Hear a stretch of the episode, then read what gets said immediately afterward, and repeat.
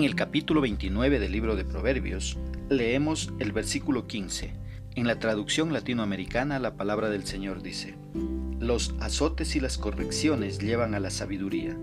El niño que lo dejan hacer todo será la vergüenza de su madre. ¿Qué es lo que expresa el escritor?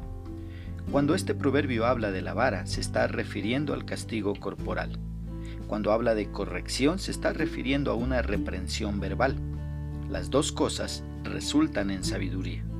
Las técnicas modernas de criar a los hijos rechazan totalmente cualquier forma de castigo corporal, bajo la infundada premisa que el castigo corporal es nocivo para los hijos.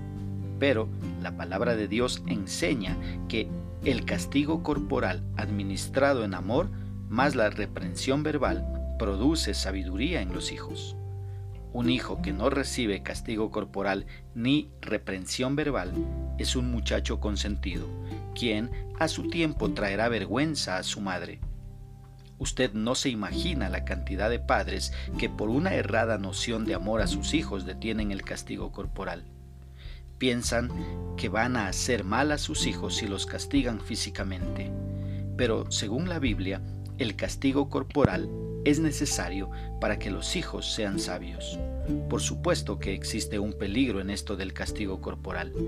El peligro está en abusar y terminar agrediéndolos físicamente.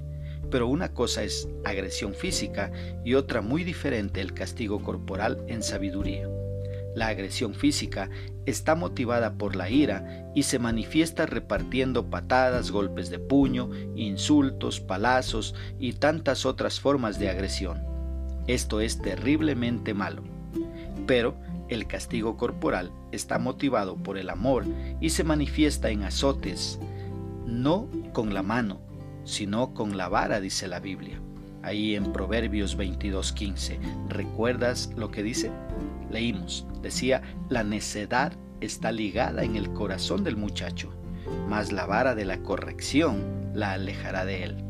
La vara debe ser aplicada en las posaderas del muchacho y no en la cabeza. Además, la corrección debe realizarse con instrucción fundamentada en principios bíblicos. ¿Cómo podemos aplicar esta porción bíblica a nuestra vida? Primeramente, corrigiendo a tiempo a nuestros hijos y jamás dejándoles hacer lo que se les antoje. Si en verdad los amamos, debemos corregirlos para que se conduzcan con sabiduría y por el camino correcto.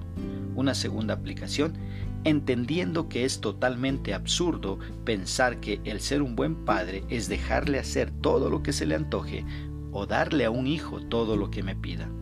El hijo debe aprender a ganarse las cosas y no solo debe exigir que se le dé lo que él quiera. Una tercera aplicación disciplinando con sabiduría a nuestros hijos. Y si estamos enojados, no es un buen momento para disciplinar.